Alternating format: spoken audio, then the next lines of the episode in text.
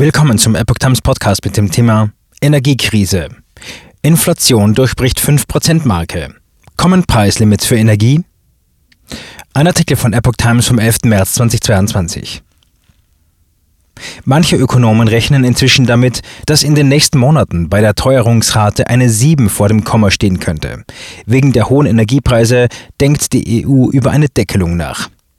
Ein erneuter Energiesprung hat die Inflation in Deutschland im Februar wieder über die Marke von 5% getrieben.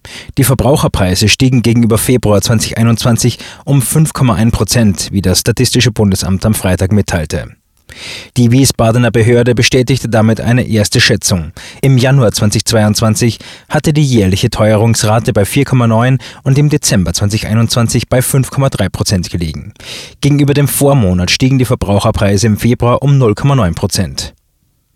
Die Corona-bedingten Effekte werden zunehmend überlagert durch die Auswirkungen des Angriffs von Russland auf die Ukraine, erläuterte Georg Thiel, Präsident des Statistischen Bundesamts.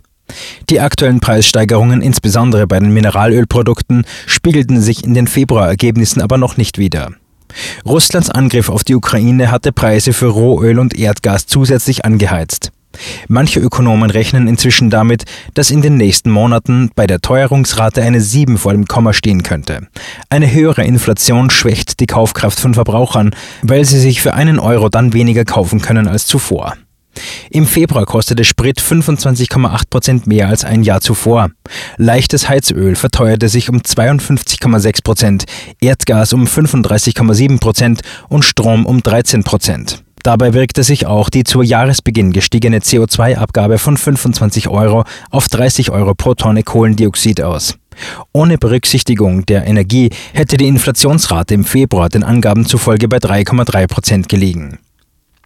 Von der Leyen will Preislimits für Energie vorschlagen. Wegen der hohen Energiepreise will EU-Kommissionschefin Ursula von der Leyen eine vorübergehende Deckelung vorschlagen.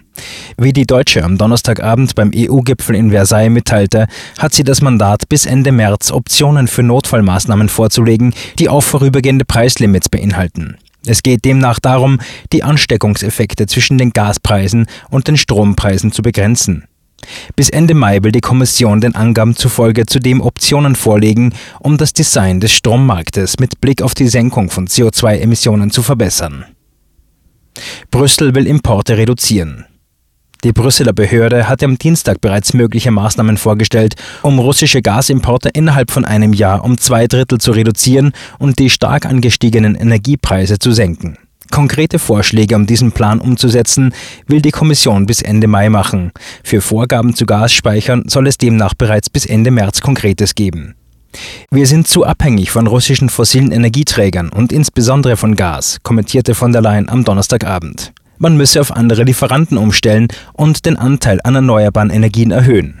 Der griechische Premier Kyriakos Mitsotakis hatte sich am Mittwoch dafür ausgesprochen, den Gasmarkt vorübergehend zu regulieren und eine europaweite Deckelung der Großhandelspreise vorgeschlagen.